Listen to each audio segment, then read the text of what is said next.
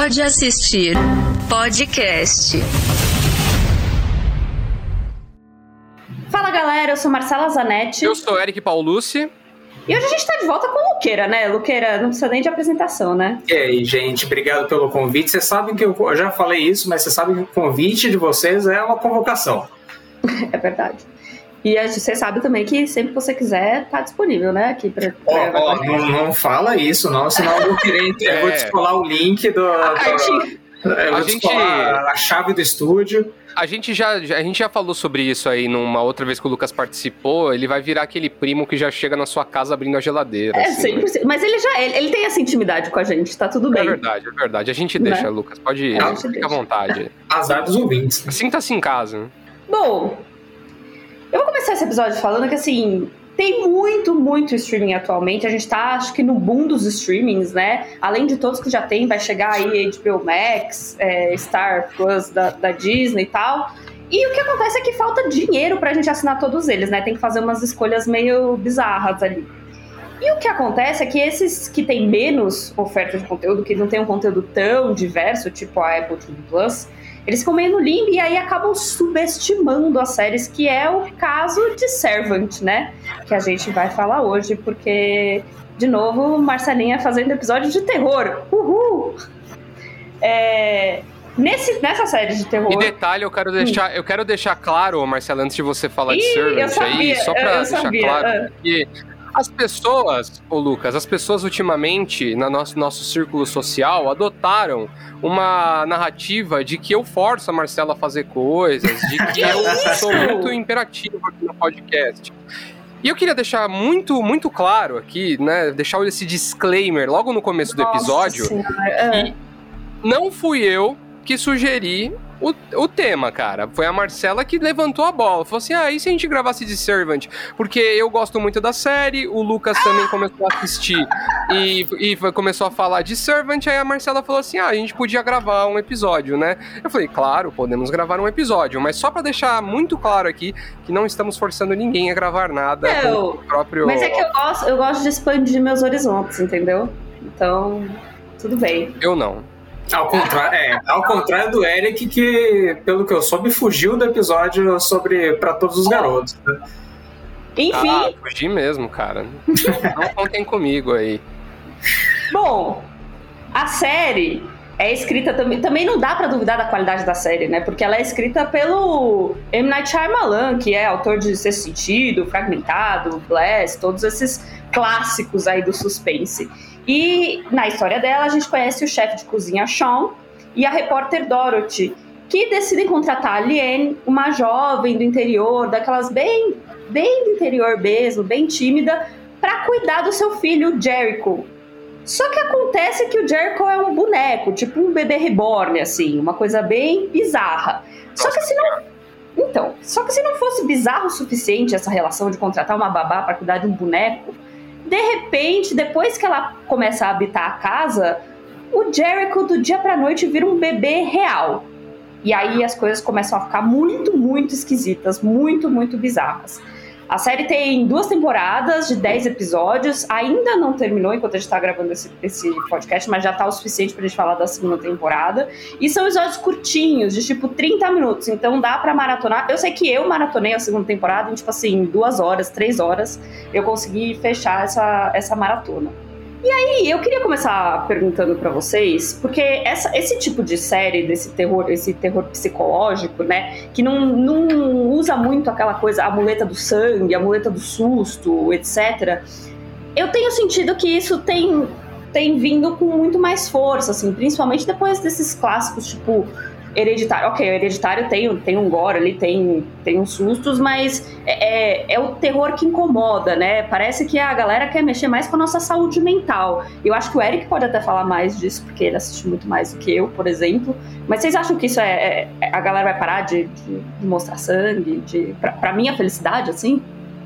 Acho que, acho que não. Na verdade, o, o, lance todo, assim, se você for falar desses clássicos, novos clássicos do terror, né? Hum. Midsommar, é, Hereditário, todos eles têm momentos gore ali, todos eles têm sangue ali. O Midsommar tem um momento lá que mata o velho na marretada, é. né? Tem que sempre lembrar isso, né? Então Tipo assim, eu não acho que eu não acho que o sangue vai deixar de ser um elemento no terror, porque ele é importante de certa forma, ele mostra a nossa fragilidade, né? Essas cenas que, que a gente vê alguém sangrar, a gente fica impactado porque mostra a nossa fragilidade, que a gente pode morrer por pouca coisa, assim. Então vai continuar existindo.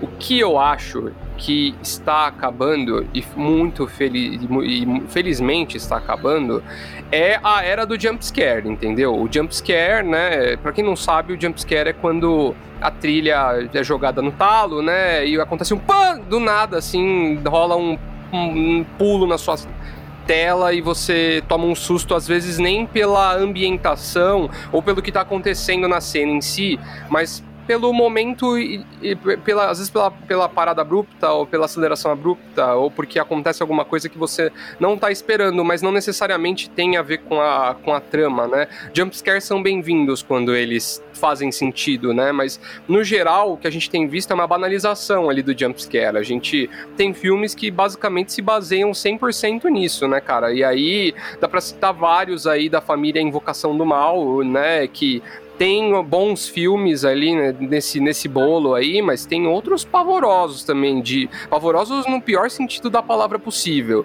Então eu acho que a gente tem caminhado para um, e aí eu acho que é muito legal, cara, que é voltado para o terror psicológico, para o terror que que consagrou gente como Alfred Hitchcock, por exemplo, entendeu? Tipo, uhum. se você assistir um Psicose, é, não tem uma cena super impactante, né? Tem, obviamente, lá cenas que vão ficar na memória, como por exemplo o assassinato no chuveiro. Mas a ambientação e o, o, elemento cringe ali, né, o esquisito da parada ali, né, é o que faz você ficar tenso assistindo, é o que você faz ficar no, na pontinha do sofá ali, sabe? E eu acho que, cara, a gente vem numa leva de filmes que fazem isso muito bem. E eu acho que o Shyamalan é um cara que sempre fez isso muito bem. Sempre. Sempre. o sexto sentido, né? O perfeito exemplo disso. Sinais. Pô, tem vários, cara. É, eu vou, eu vou falar de um deles aí no, daqui a pouco, aí, quando, eu vou, quando a gente sugerir outras coisas e tal. Só que o problema do Shyamalan, né, já falando um pouco dele, né, ô Marcelo, só pra ser só, vou tentar não ser mais babaca possível, mas o Shyamalan não escreve a série, tá? Ele é produtor executivo e showrunner. Perdão, tava é, no não, Tudo bem. É só pra... Eu só, só tô fazendo esse adendo aqui pra, pra gente não ser xingado depois, mas...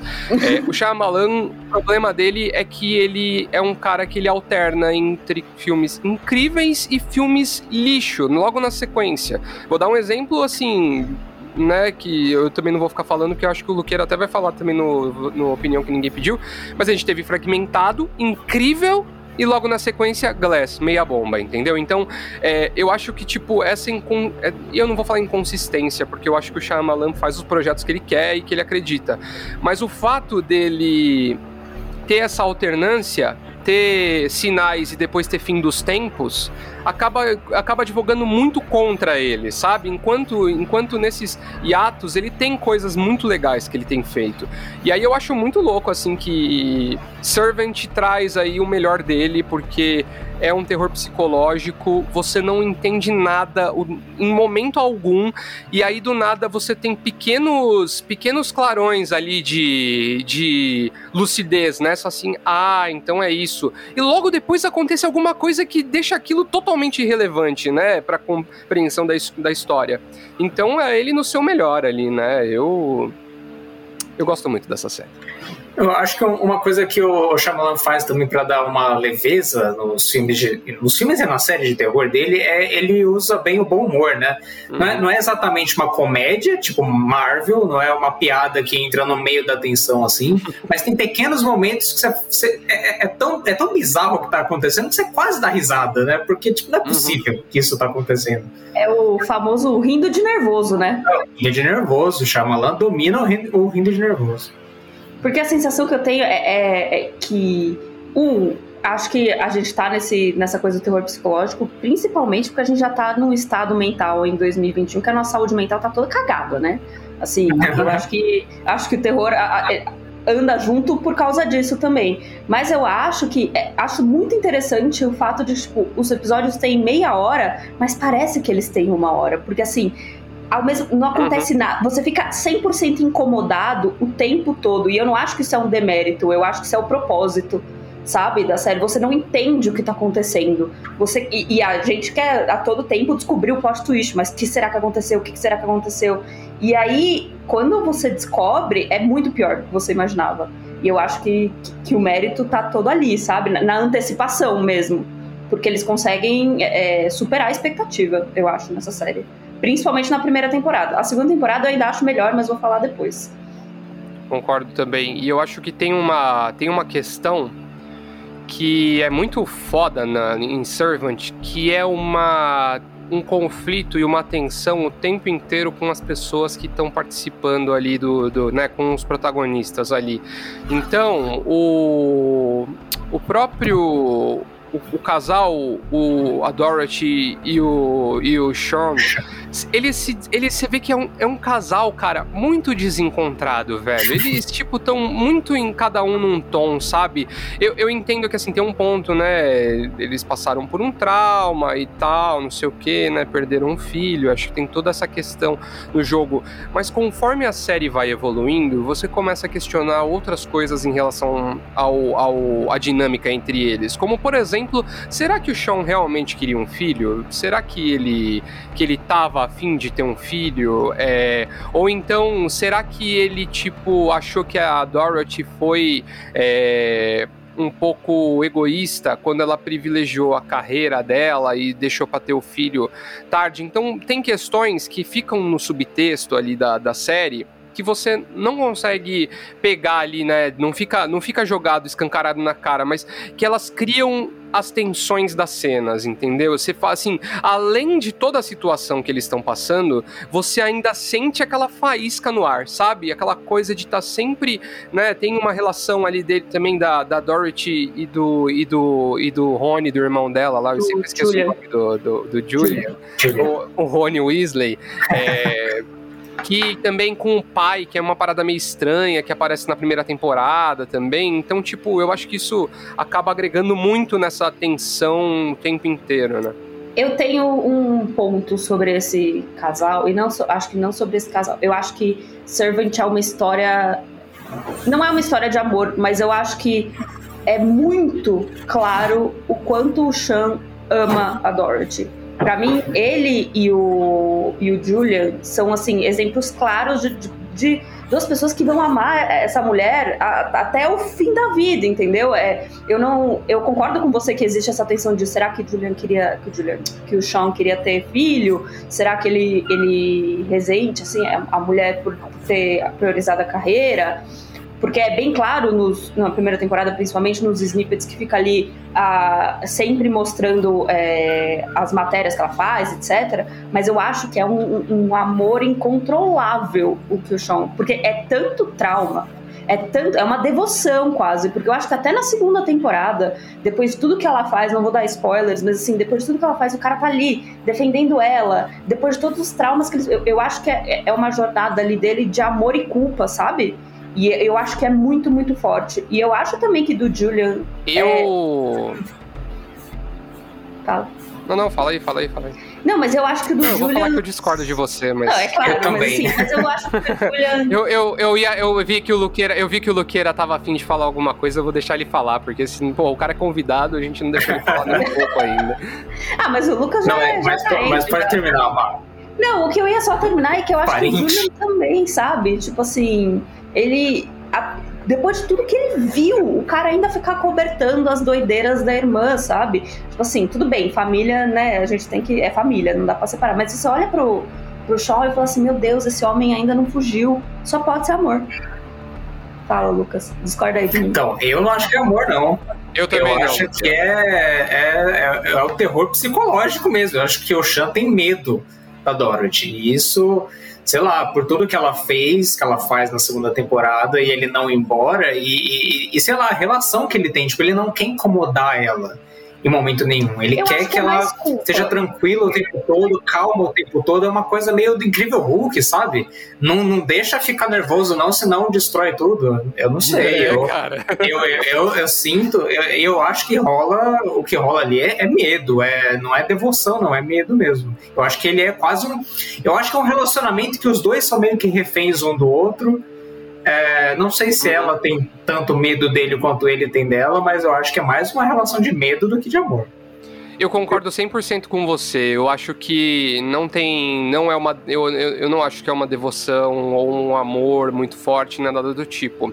Eu vejo o Sean como um personagem que ele personifica a culpa ali na série, sabe? Acho e também. isso é mostrado em, diversas, em diversos momentos. Eu acho que ele, é, ele se sente culpado por ter colocado pressões na Dorothy, porque a eles têm dinâmicas ali que mostram que, tipo, o casamento deles não tava essas coisas. E a gente sabe que existem casais aí, mundo afora, que às vezes decidem ter filho pra tentar salvar o relacionamento e é ruim pra todo mundo, né? Não tem como dar certo, cara. É uma ideia péssima, né?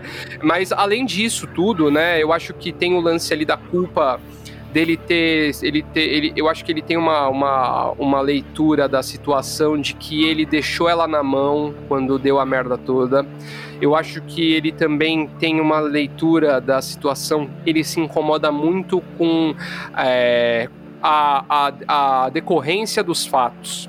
Tudo que aconteceu, a forma como eles lidaram com o luto de perder o filho, de ter Uhum. substituído o filho por um bebê, de ter deixado a mulher ser submetida a um tratamento psicoterapêutico ali que, cara, honestamente parece ser a pior ideia do mundo, né? Mas quem sou eu pra julgar? Mas Não, no caso da Dorothy, claramente foi a pior ideia do mundo. Então eu acho que ele, tipo, ele, ele- Cara, sabe aquela. Sabe aquela sensação que você tá submerso na merda? Que você colocou o pé e aí você foi afundando, cara? Então eu acho que o Sean, ele é isso, assim. Então ele, ele vai cedendo por coisas que ele não acredita e por coisas que ele acha que não tem nada a ver. A própria contratação da Liene ali era uma parada que ele era contra, né? Por motivos óbvios. Mas ele vai cedendo justamente porque ele tem essa culpa cristã de, de sentir que ele abandonou ela na hora. Isso é melhor abordado na segunda temporada, especialmente nos últimos episódios da segunda temporada. Mas eu acho que tem essa, tem essa pegada. E o Julian, na minha opinião, é isso que eu tava falando da dinâmica deles com o pai, né? Eu acho que ele tem uma posição de tentar é, sobrepor a figura paterna pra, Sim. pra Dorothy ali, sabe? certeza. Ele, um ele é cara- super protetor de um É jeito errado. Exato, exato. Ele não toma, ele não toma, ele não toma a decisão correta. Ele toma a decisão que, na opinião dele, vai machucar menos ela, assim. Então, é, ele, ele acaba sendo, cara, quase que um condutor da situação toda, né? E eu acho que assim tem um ponto ali de Servant, só pra parar de falar também que eu tô monopolizando, mas é que eu gosto muito dessa série e ninguém assistiu essa série, cara. Pessoal, Servant, É é, um absurdo foda. isso, é um absurdo. É, que é assim, cara, como uma decisão ruim desencadeia outra, que desencadeia a outra, que desencadeia a outra. É uma, é uma, é uma, uma, uma cadeia de. Eles estão ali presos numa cadeia de mentiras, né? Uma mentira sustentando a outra ali. E aí, em algum momento, e é o que meio que tá acontecendo, a peça do dominó vai cair e vai derrubar tudo ali, né? Então, é, eu acho que o Julian é o, é o cara que mantém essa trama toda armada, sabe? Essa, essa, o Sean, em alguns momentos, ele quer chutar o, chutar tudo o balde e jogar tudo pra cima e falar, cara, vamos, vamos abrir o jogo aqui, vamos assumir que a gente fez cagada, não sei o quê. E o Julian é sempre o cara que fala, não, cara, tá maluco, vai saber o que ela pode fazer e tal. Não, vamos fingir então que ele foi sequestrado mesmo. Eu vou mandar um pacote com um sapatinho de bebê falando que ele tá bem e tal. Cara, Que ele ideia, toma, mano, ele que toma as ideia melhores decisões, cara. Ele é, o- ele é o ele é um. Ele, é- ele, é o, ele é o lixão da série, na minha o opinião. pior Mas assim. Mas precisamos falar de Rupert Grint, né? Eu preciso falar isso porque, assim, eu acho que ele tá incrível na série e eu acho que ele conseguiu fazer o que o Tom Holland tá tentando fazer. Parece que não tem nada a ver com o que eu tô falando, mas, assim, se você pensar no Tom Holland, o quanto ele tá tentando se desprender do papel de Homem-Aranha, ele precisa ter umas aulas com o Rupert Grint ali, porque ele faz o playboy sim. babaca, que toma todas as piores decisões, que não tem medo de nada, que acha que vai se safar de tudo. Ele é drogadaço. E, tipo assim, é, você não pensa no Rupert Grint, né? Você não pensa no. Ah, olha o, o Ron sobre efeito de drogas ali. Você não olha e pensa isso. Então, eu acho que é um mérito. Acho que é um mérito. É uma eu das acho melhores que o né? Acho que o Tom Holland tem muito que aprender, mesmo porque ele tá tentando, mas não consegue, né? Ele é sempre o Peter Parker. Na pior das hipóteses, ele é o Peter Parker com o simbionte lá do Venom, que aí fica meio do mal. Mas é o Peter Nossa. Parker ainda. Cara, eu quero muito, eu quero muito assistir junto com vocês o dia que o Tom Holland ganhar o Oscar de melhor ator. Vai acontecer, eu cara. Não acho vai, ruim. Vai, eu, eu não acho. acho que o Rupert Grint conseguiu se desprender de, de assim, posso até usar o, o, outro, outra comparação que é o Daniel Radcliffe, assim, que tá, lá, tá ali do lado dele, vamos lá. Tipo assim, ele conseguiu se desprender e fazer conteúdo, um conteúdo sombrio pra caramba. É, né? e, e, não é, e, não é, só fazer o personagem que é diferente, é, é, é realmente apagar a imagem que você tem. É, você não olha pra série e fala assim, lá o Ron. Sabe, você esquece, eu nem lembro que ele era do Harry Potter, Mas... você não precisa explicar para as pessoas quem, quem tá na série. Eu acho que tem dois pontos aí, eu acho que não é nenhuma questão assim de mérito do. É, é mérito do ator, porque de certa forma é a, o gerenciamento da carreira do cara ali, né? Mas eu acho que tem dois pontos aí, né? O primeiro é que o Tom Holland ainda está no papel de Homem-Aranha, né? Então a gente vai ter aí no final do ano mais um filme de Homem-Aranha, né? Então tem esse ponto. Qual, quanto, quanto tempo faz do último filme do Harry Potter? Sei lá, deve fazer uns quase 10 anos já. E ele tem uma subida, né, entre Harry Potter e Servant também. Ele fez uns filmes meio indie, assim, umas Exato, coisas Exato, cara. A mesma coisa do Daniel Radcliffe, né? O cara tem, o cara escolhe papéis e eu acho que o Tom Holland tá indo para esse caminho, porque ele em um Diabo de Cada Dia, eu acho que ele, ele escolheu um papel ali para tentar ao máximo é, afastar ele dessa, dessa, dessa cara de bom moço. Vai estrear agora a série dos irmãos Russo lá, Cherry lá pela que é também da Apple TV Plus, que ele também também, cara, é um, vai ser um ex-militar ali, meio malucão, que começa a assaltar banco e tal. Então, eu acho que ele tá nesse processo aí, cara. Vai acontecer, entendeu? Só que para acontecer isso, ele precisa parar de fazer o Homem-Aranha e precisa e precisa dar um tempinho para as pessoas pararem de lembrar ele por isso, sabe? É, o, o Rupert Grint, inclusive, eu não sei se vocês já viram, mas tem uma série dele que é meio comédia, que é bem engraçada. Eu achei bem divertida, chama Sick Note, que é ele é tipo um meio que um loser assim que vende seguro de vida, seguro de saúde, alguma coisa assim. E aí um dia ele vai num médico, o, med, o, o médico do, dele, inclusive aquele maluco engraçadíssimo lá, o Nick Frost, e o cara é tipo um médico atrapalhado e ele confunde o diagnóstico de outro paciente com ele e fala que ele tem câncer.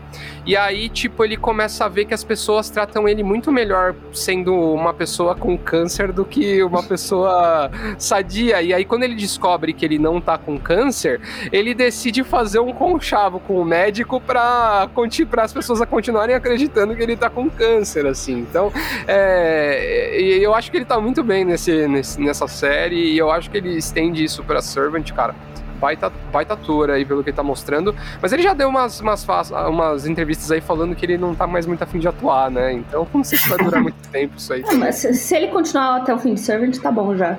Já é, juntou o dinheiro só... suficiente. Só termina o contrato aí. É, eu gosto também que o personagem dele em Servant tem aquela função que sempre tem no filme do Shyamalan, que é o cético que é a pessoa que questiona o sobrenatural com uma explicação perfeitamente razoável que faz você pensar, é, talvez faça sentido, né? Tipo, ele é a primeira pessoa a pensar, esse bebê, ninguém pensa isso, mas ele é o cara que fala, esse bebê não pode ter sido o boneco que virou um bebê de verdade. Ele foi sequestrado e trazido para cá e a gente tem que dar um jeito de devolver esse bebê ou, sei lá, fazer alguma coisa. Ele sempre tem uma explicação racional para uma coisa que é absurdamente bizarra, mas que só a gente vê que é bizarro, porque ele tá lá dentro da história, então ele tem outra visão. Mas é, eu acho legal que todo filme Shyamalan tem esse personagem ou essa função em algum momento da história de alguém querendo questionar o sobrenatural com uma explicação perfeitamente razoável que você fala, pô, tal, talvez seja isso mesmo, né? Talvez não tenha Faz nada sentido. natural aqui. Talvez seja coisa só da minha cabeça.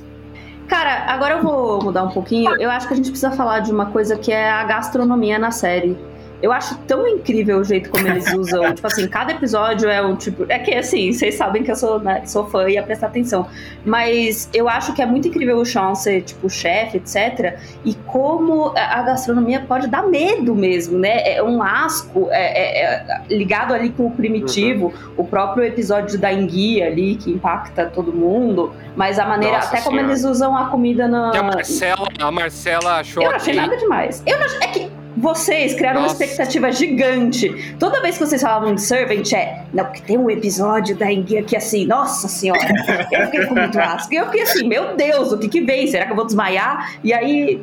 Marcela, você tem que esperando. pensar. É porque, é porque você não consegue abrir mão desse lado carnívoro, mas você tem que é pensar verdade. que, tipo, aquela é a forma como as pessoas fazem a parada, entendeu? A enguia uhum. nos restaurantes, ela é preparada desse jeito, cara. Eu acho, eu acho da hora, tipo, esse lance do de como eles colocam o chão como um cozinheiro, tipo, de, de renome, né? Um cara, assim, classe A ali, de cozinha, de cozinha e tal e eles conseguem trazer assim uma repugnância assim na comida, sabe? Tipo, é.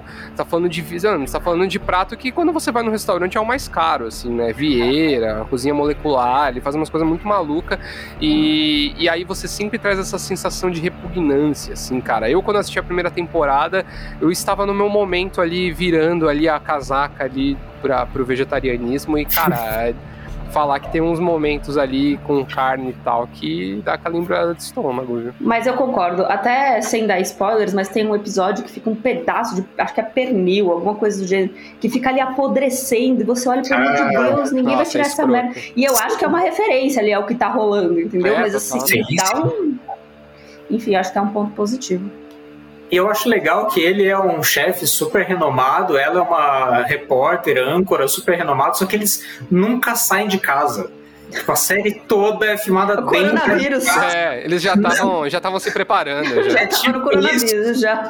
Né, a, a, história cita as reportagens. Você vê ela no estúdio fazendo reportagem, mas é só pela TV dentro de casa. Tipo, os personagens, eles, né, eles parecem que podem se expandir para além dali, mas eles estão presos dentro da casa. Eu acho isso Mas eu acho que isso ver. também tem a ver ali, pelo menos essa foi a minha leitura, do momento ali do puerpério, sabe? Da, da coisa depois que o bebê nasceu, de, do, uhum. do, descanso, do, da coisa da, de ficar em casa mesmo, cuidando do bebê. Eu acho que tem a ver com isso. Não acho que é só, acho que Não, acho que é proposital, mas acho que pelo menos essa foi minha leitura. Não, essa é, essa é de, é de novo a coisa do Shyamalan, né? Explicação oficial, mas tipo. É. é. Né, a forma como é filmado, mesmo quando eles falam em flashback, mesmo quando eles sabe, acontece alguma coisa, tipo, é, tem um episódio na primeira temporada que eles vão em um velório, se eu não me engano. É um velório? É um velório, não? Ou é um aniversário? Não é o batizado? O batizado? É o batizado. Bebê, não? Isso, é o batizado do bebê. E eu posso estar enganado, mas não filma fora de casa, né? Você só sabe que eles foram batizados quando eles voltam para casa, porque a câmera nunca sai de casa, vai no máximo ali na calçada e volta. Eu acho muito louco isso. E tem, um, e tem também uns momentos que a Liane sai para dar uma volta com o Jericho, ou até mesmo com aquele episódio que ela vai dar um rolê com o Toby lá, cara. Isso é engraçado porque quando eles estão fora de casa, tem uma sensação de perigo, assim, né? Sim. Você fica com aquela sensação de que vai acontecer vai alguma merda. coisa, assim. Então é muito, muito doido isso mesmo. Opinião que ninguém pediu. Bom, Antes da gente, né? Se vocês não perceberam ainda que a gente gostou dessa série, mas antes da gente dar a nossa opinião, que ninguém pediu, não esquece daquele momentinho jabá, né? De seguir a gente no Instagram, no pod.assistir. De seguir a gente aonde você está ouvindo aí, na sua plataforma de podcast favorita. E nas nossas redes pessoais. A minha é arroba underline Marcela Zanetti, Marcela com L só, Zanetti com dois T's. Meninos, manda bala. Pode Pode, pode faça as honras aí, Lucas, se é convidado. Opa! Ah, então tá bom. É, podem me seguir no Twitter aí, arroba LuqueiraFlix, com QU aí no meio e X no final. A minha é Eric Paulucci, Eric com K, Paulucci com dois S e no final. E lembrando também, Marcela, que agora estamos no YouTube também. Então, é verdade. se você não estiver vendo a gente pelo YouTube, você pode ir lá. A partir deste episódio, estamos também em vídeo no YouTube, não em é só vídeo. áudio se aí. Você quer ver a nossa carinha? Eu desaconselho, mas. Mas, mas aí cada um é cada um, né? Mas pelo menos você pode deixar numa aba aberta aí. Às vezes a e- curiosidade e- fala mais alto, a pessoa É, vai lá, só então, dá uma você- olhadinha no vídeo e fala assim, Né? beleza, agora eu já sei que eles são totalmente diferentes do que tinha na minha cabeça, aí eu vou voltar pro Spotify. Ô, Luqueira, mas eu vou dar as honras pra você. Quero saber o que você achou da, da segunda temporada de Servant. E se não ficou claro pra ninguém nesse exato momento, a partir de agora tem spoiler aí. Então, se você ainda não É. assistiu Servant, você pode pular aí pro minuto. Depois o Danilo coloca. Atenção! O editor informa. Vá para 44 minutos e 38 segundos. E fique longe dos spoilers.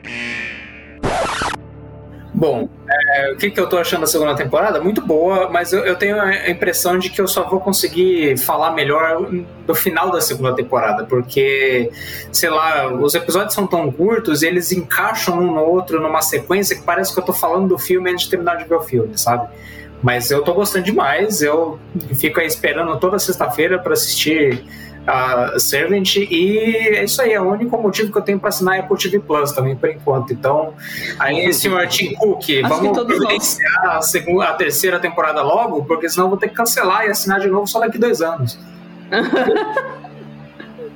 Você tem que fazer Acho que a um. sensação é a mesma. Você tem que fazer um e-mail do Yahoo e aí você faz um cadastro novo toda vez que sair uma temporada e assiste em sete dias. Ah, não, mas é que aí você vai ter que assistir no final da temporada. eu vou ter que esperar. a É muito inteira. difícil, é muito Eu, É difícil. eu- eu- demais. eu pensei em fazer isso, mas a vontade de assistir Servant estava muito grande e, enfim, né? Somos só nós assistindo mesmo, né? Pô, a gente, alguém precisa dar um- um- uma moral lá pro Shyamalan. O que, eu da, o que eu gostei da segunda. Poxa, Malan, próximo episódio aí a gente quer que você esteja aqui com a gente, trocando uma ideia. Aí, ó. Vamos conversar sobre a dama na água. É, a- cara, o- falando um pouco sobre a segunda temporada, é, eu gostei muito desses- desse, desse lance deles terem expandido um pouco a percepção sobre a Igreja dos Deuses Menores lá, né? Porque Sim. a gente só tem uma apresentação disso ali no final da temporada, né? A gente consegue entender que a Lien, ela, ela faz parte de um culto ali, aquele tio, mano, aquele tio é bizarro. É bizarro, ele é hein? bizarro. Ele é muito creepy. Aquele sapato aparecendo o dedão, velho, é um negócio, cara, que pô, seria cômico se não fosse assustador, assim, porque realmente É engraçado que TV não tem cheiro, mas eu olho pra ele É. e eu sinto o fedor, cara. É. Porque Você ele claramente sabe que ele não toma banho. tomar banho. Nossa, é, é muito incômodo. Tem que chegar perto dele besuntado em álcool gel já, porque, mano, o negócio ali é sinistro ali, mas é, eu acho da hora que eles, eles terem entrado, né, mas, assim, pelo que a gente viu até agora na segunda temporada, eles também não estão dando muitas explicações ali. Agora, nos últimos episódios que aparece, começam a aparecer ali mais coisas, ali você começa a entender um pouco, mas é muito da hora, porque mesmo, como o Lucas aí bem falou, mesmo com todos os eventos sobrenaturais que têm acontecido na série, a gente ainda também não tem uma certeza 100% de que, cara, o que tá acontecendo é sobrenatural mesmo ali, né?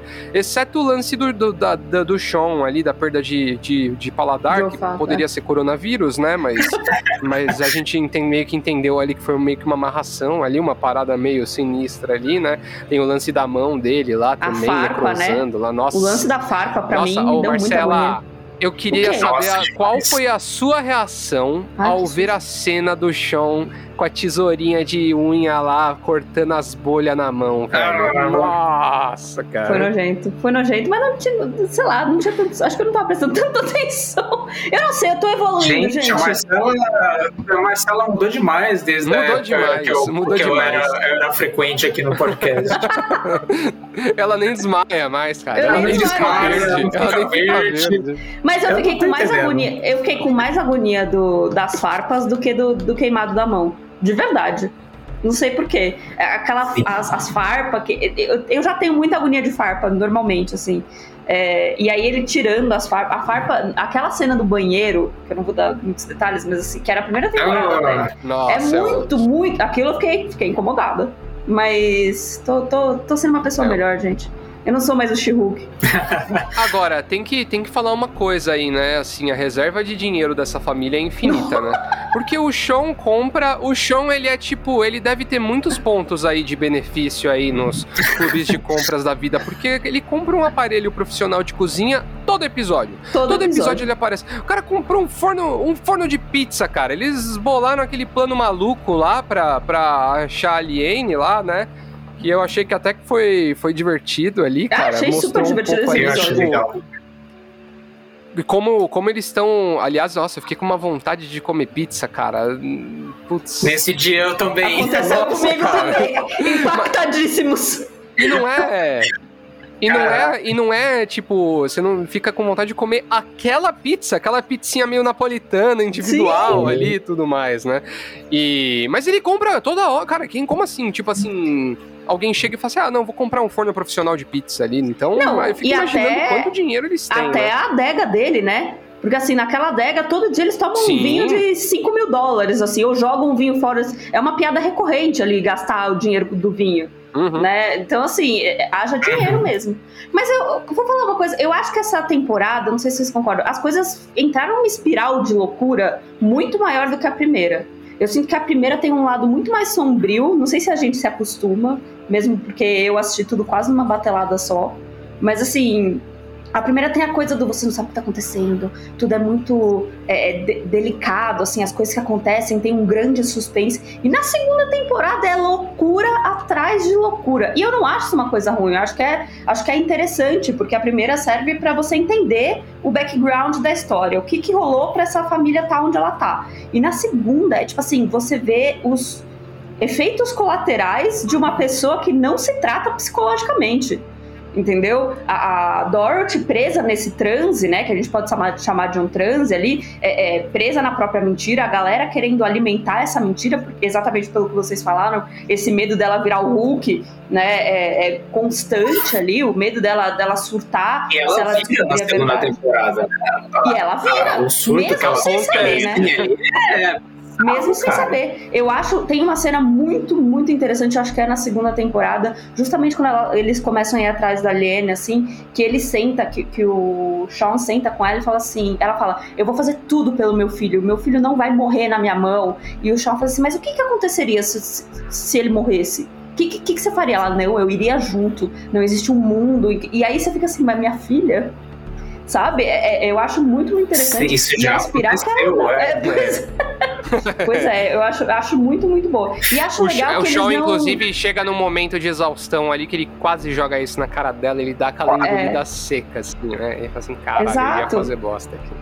Exato, exato. E eu acho também que ele. E eu acho interessante porque ele não usa da mesma muleta. Os artifícios que te dão medo na primeira temporada não são os mesmos na segunda temporada. É, um que eu fiquei, assim, que mais me chama atenção é na primeira temporada sempre tinha uma obsessão com mostrar uma reportagem da, da Dorothy, assim, e acho que até meio nos olhos da Liane ali, que é super fã dela, né, que cresceu assistindo ela tal. Nessa segunda temporada a gente não vê mais isso, não existe adoração da Dorothy, né? Então eu, eu gosto da segunda temporada por isso. Acho que eles não usam do, mes do mesmo clichê que eu acho que acontece em muita série, né? Você se apoia, ah, isso aqui deu certo, vou fazer essa, essa receitinha na segunda temporada também. E acho que não é o que acontece em Servant. Por isso que eu acho que é, ela é até Eu melhor. acho que a. A segunda temporada é muito boa porque ela mostra que a história andou, sabe? Ela Sim. não, ela, ela é muito mais, ela é mais dinâmica que a primeira. A primeira ela tem quase que um caráter introdutório ali. Você tá meio que tentando entender o que que tá acontecendo. Na segunda Concordo. você já tem uma ideia do que que você já conheceu os personagens, você já sabe a ambientação, você já tem essa sensação claustrofóbica junto com eles que tudo acontece naquela casa e que você não consegue sair dela. Só que eu acho que o grande grande mérito da segunda temporada é que o jogo vira. Na primeira temporada, o Sean e a Dorothy, eles eram, de certa forma, vítimas. Sim. Eles estavam envolvidos numa parada que eles Sim. não conseguiam entender. Na segunda temporada, eles tomam a dianteira, entendeu? Eles começam a fazer coisas que claramente vão muito além do que o cidadão de bem faria, assim, né? e aí eu acho que é- eu acho muito legal a série ela que ela questionar um pouco também esses moralismos ali, sabe? Porque é isso, cara, assim, ah, faço faço tudo pelo meu filho. Ela, no caso, faz mesmo, né? Mas o que é, o que é cer- de certa forma irônico, porque ela já matou um filho, né? Assim, né? Não vou querer colocar a culpa 100% ali nas costas dela, mas foi o que aconteceu. E aí eu acho que a série faz isso muito bem, cara, de, de, de virar o jogo. Então, Aliene, o culto e o, e o tio bizarro, num segundo momento, eles são só, de certa forma, pessoas que estão tentando viver ali do jeito que eles acreditam, entendeu? E aí eles acabam virando meio que reféns da situação ali que. Que aí a gente começa a entender no final da segunda temporada, foi criada de certa forma pela Aliene ali, de certa forma sim, de certa forma não, mas Uhum. de uma, de uma forma assim que não. Os caminhos deles não deveriam ter sido cruzados. Só que aí vem o ponto, né, cara? Aí você tem todas as péssimas decisões, né? Aí você tem a, a Dorothy justamente enlouquecendo, assim, né? Eu gosto muito. Tem uma cena, cara, pra mim que eu acho que ilustra a segunda temporada, que é o Sean no porão. Comendo um presunto lá, um prosciutto e tomando um vinho tipo nove da manhã, tá ligado? É, cara, aquela cena é assim, é o profundo desespero, cara. Ele percebeu que ele, ele tá numa situação onde não tem mais escapatória, não tem um final feliz ali pra eles, não, não tem todos os lados caminham por uma conclusão, conclusão trágica, seja ela ficar sem o filho, seja ela ser preso, seja ela um assassinato. Então ali caiu a ficha pra ele, sabe? Ele falou assim: "Hum, agora, meu amigo, agora é passageiro da agonia, não tem, não tem o que fazer".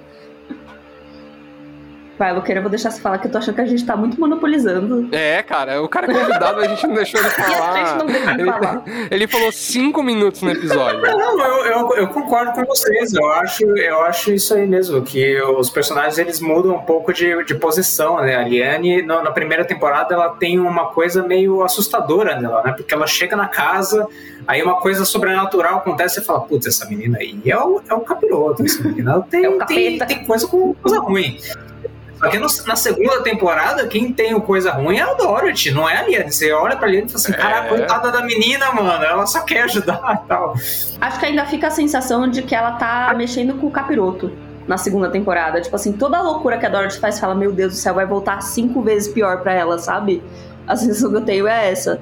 Sim. E, a- é- e eu acho que vocês falaram Sim, um negócio que é 100% verdade. A, a humanização do tio na segunda temporada. Ele, ele ganha o papel de pessoa sensata, eu acho. Ele ganha o papel de tipo assim, gente, vocês são doidos, vocês têm problema na cabeça. Você começa até a falar, meu Deus, esse homem está certo, sabe? Mais ou Eu, eu acho né? que ele, ele é o único que tá assistindo a série com a gente. Ele é o único que acha que o boneco vira bebê verdade. Não é, não é normal. Mas assim, também por outro lado, ele continua sustentando várias mentiras, né? Tem o lance dele mandar lá o, o sapatinho lá pra Liene. Então, assim, cara, ele. Eu acho que o que acontece é assim, na, se- na segunda temporada, ele meio que tenta falar assim, cara, agora já foi, sei lá, vamos tentar tocar a vida aí, vamos parar de ir atrás dessa criança, vamos tentar seguir, né? E, mas aí, no segundo momento também, ele acaba envolto ali na, na, na maluquice ali da Dorothy lá ali, então... Eu acho que ele acaba. Eu, eu acho que eu concordo um pouco com vocês mesmo. Eu acho que na segunda temporada ele perde esse papel de que, que ele tinha na primeira, que era quase um- uma pessoa que você não conseguia sentir nenhum tipo de empatia, assim, que era um puta de um babacão, assim, né? Era um Faria Limer autêntico, né?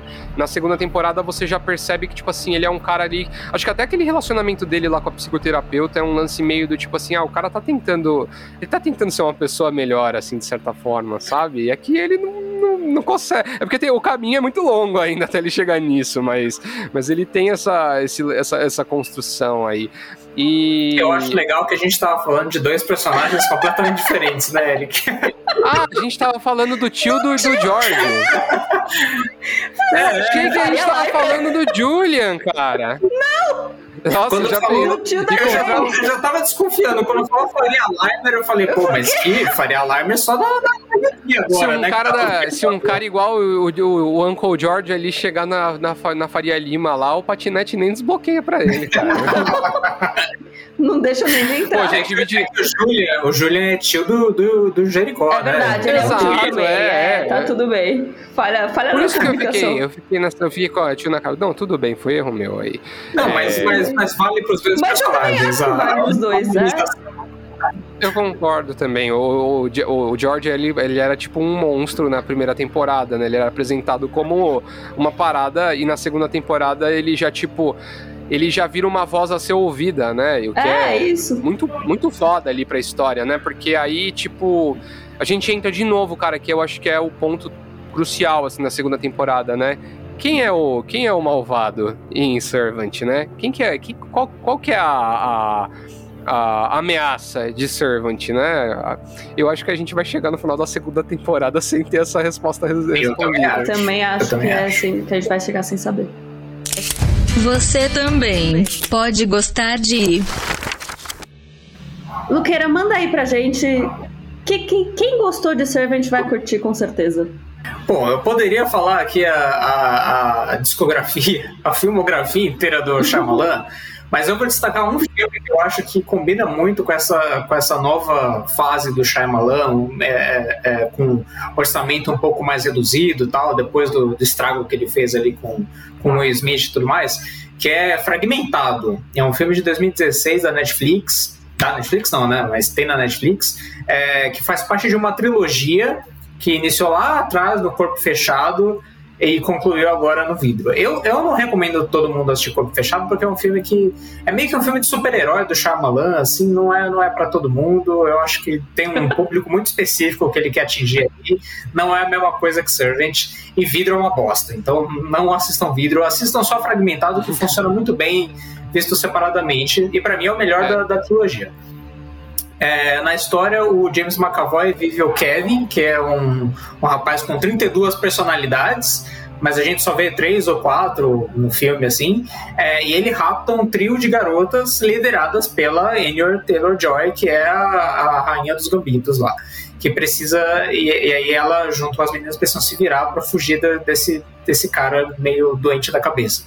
E é tudo de melhor do Shyamalan, assim. É o terror psicológico, é o bom humor, não tem jumpscare, eu, eu não lembro de nenhum, pelo menos. E, putz, é, é um filme muito bom, assim, um filme que, que, que vale a pena ser visto e revisto aí. E pode ignorar o corpo fechado e o vidro, tá? Po- Pode ficar só no, no fragmentado. O corpo fechado é bom, cara, eu gosto. Eu gosto muito de corpo fechado e eu acho que vidro, embora eu tenha dito que vidro é uma, é uma bosta, não é uma bosta, assim, né? Tipo, ele tem, ele tem bons É, não, é, momentos. não, é, não é nível fim dos tempos ou dama da água, Isso, né? Não é, é, o não, tipo não. pior do Shyamalan. não tá entre os piores do Shyamalan, não é, não é um filme pra te deixar profundamente decepcionado, mas pra gente, pelo menos pra mim, que tava esperando uma continuação do Corpo Fechado há décadas, décadas não, né? Mas há muitos anos, Vidro é, é meio decepcionante, assim. Mas é... E Corpo Fechado eu acho muito, muito bom. Mas acho que pra quem gostou de Servant, veja Fragmentado. Não precisa ver Corpo Fechado. Se você gostar de Fragmentado, vê Corpo Fechado e vê o resto também. Mas é, é outra história. James McAvoy voando na atuação ali, né, cara, Nossa, das tá é incrível, né? Parece, Ele tá muito tipo, bom. que cada personalidade realmente é uma pessoa diferente, assim, né? De tanto que as coisas. A forma de falar, o gestual, cara, muito, muito bom mesmo. E a Anya Taylor-Joy Eu também. preciso dizer que eu nunca assisti. Muito bem também. Ela já foi, foi ali, acho que depois de A Bruxa ali, foi o filme que realmente deu aquela alavancada ali na carreira dela, né? Colocou ela no holofote. Sim. Marcelo, assista. Pode, pode assistir. É, porque vocês sabem que eu sou muito ruim de vídeo, né? De filme, na verdade. Eu sou melhor nas séries, mas quem sabe um dia.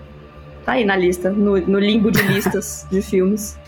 Bom, eu, eu, eu até antes da gente gravar, eu fiquei pensando, falei assim, putz, cara, eu não queria, eu não queria fazer aí um podcast em ódio ao Shyamalan aí. Aliás, a gente não falou um detalhe legal de de Servant, que a filha do Shyamalan dirigiu dois episódios da segunda temporada, cara. Ela tá começando aí sua carreira como cineasta. E aí, cara, que, que, que coisa boa, né? Começar numa carreira ali onde seu pai já é consagrado, ali já te mete nos biquinhos ali.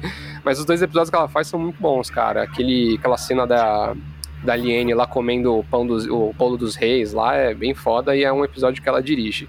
É, mas aí eu acabei. Acho que foi o que eu falei ali no começo do, do podcast. Shyamalan, ele tem momentos incríveis, ele tem momentos in, muito ruins, né? E aí eu acho que a gente tem que exaltar os bons momentos aí para apagar a Dama da Água. É, então eu queria falar um pouco de um filme recente dele, de 2015, chamado A Visita.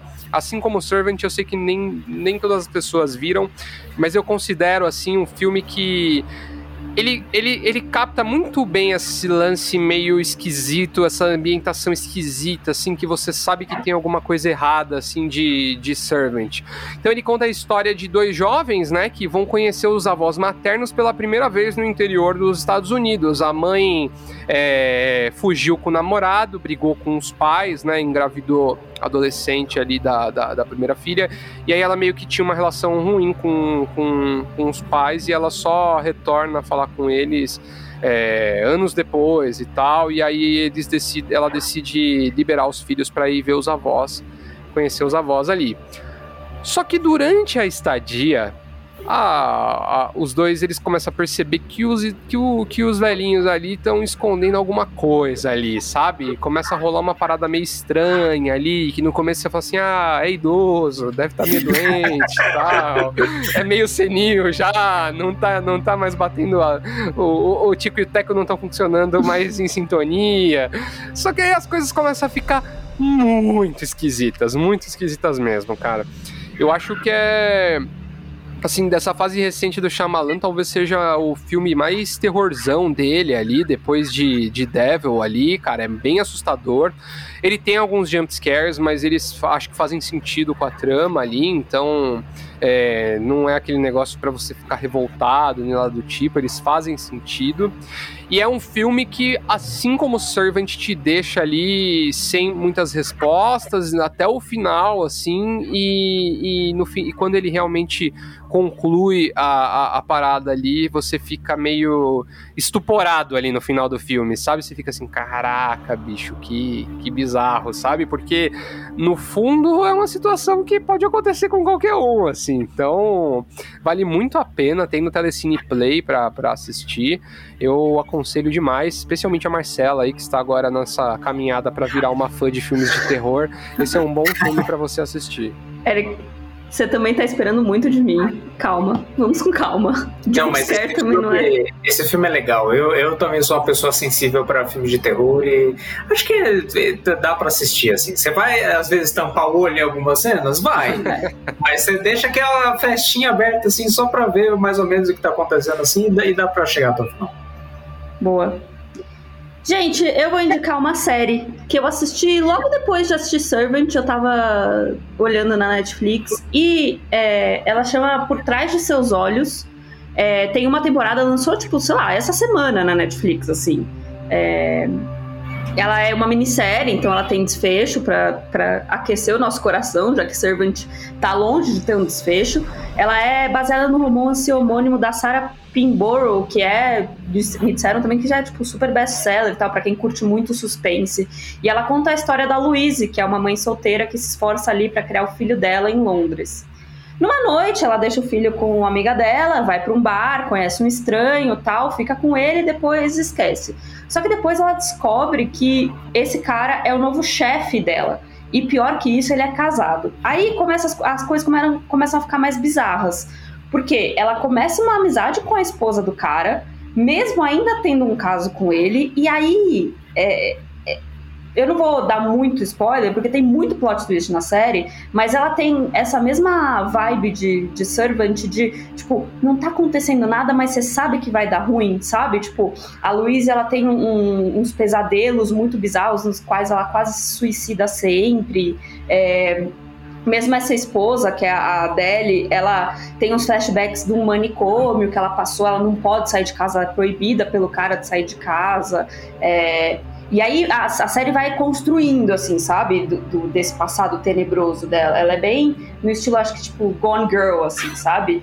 É, eu acho que ela é parecida com Servant no sentido do sobrenatural ali. É, não, vou dar, não vou dar grandes spoilers, porque tem que assistir a série e chega no, no final, assim.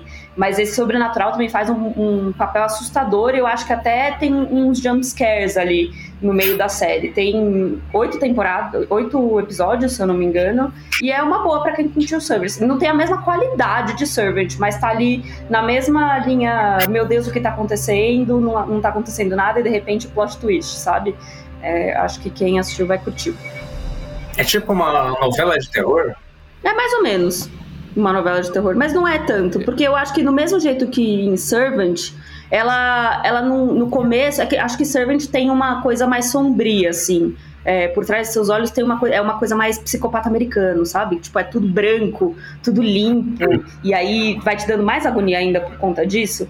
É, mas acho que uhum, tem essa, essa mesma qualidade do. Eu não sei o que, que tá acontecendo, mas eu sei que é alguma coisa ruim. Que é que a gente vê mais em Servant também. Então, é uma boa. Eu fui impactado algumas vezes, mas, cara, preciso ser bem sincero, a sinopse na Netflix tá péssima, porque eu li, eu dei uma olhada, eu falei, ah, não, não, não, assisti trailer, mas pelo que eu li ali, eu falei, ah, putz, deve ser mais uma dessas séries de, ai, é o casal, é o relacionamento, não sei o quê, que tem um milhão agora de séries assim na Netflix, né? Que Sim. é o, é o suspense sensual, que eu detesto porque eu acho que é tipo. É, é uma parada muito, é, é muito sexualizada e hum. muito clichê, assim, sabe?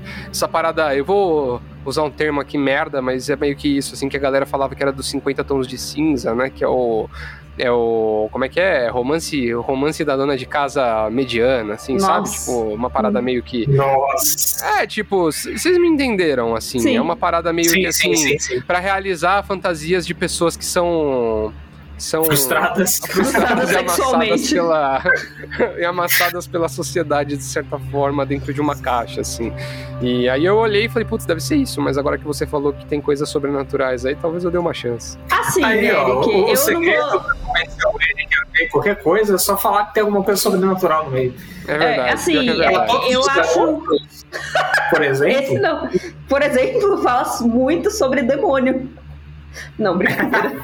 é, oh, mas tem uma, tem uma, tem um filme adolescente, tem um filme adolescente aí que a, não tem, ô Marcela, um adolescente aí que a, que a mina que é tipo, a mina, ela é um espírito, e aí ela entra todo dia numa pessoa diferente. Ai, aí... sim, eu não, não me, tem eu isso me... aí? Tem, tem. Eu então, não me dei eu... o trabalho de ver esse não, filme. Isso eu falei, pô, é um plot interessante, cara. Já muda um pouco a história ali. Ah, então tem um pouco de verdade Mas, aí ó, na sua afirmação, é... Loqueiro. Eu acho que por trás de seus olhos tem um pouco desse suspense sensual. Não é o foco. É, o, o, foco é, é, criar essa tensão entre essas duas mulheres, assim.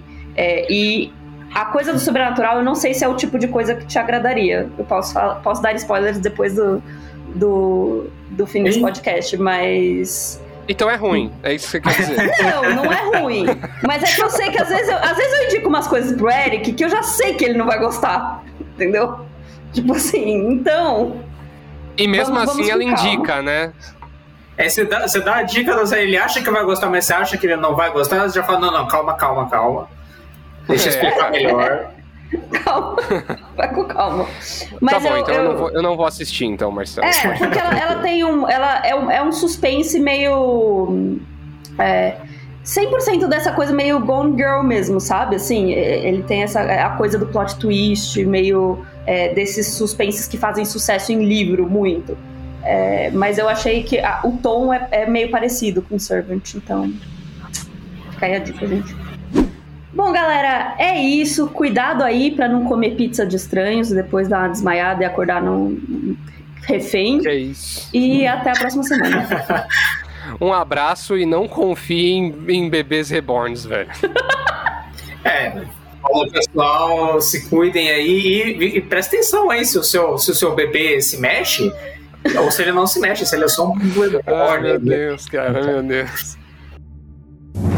Pode assistir. Podcast.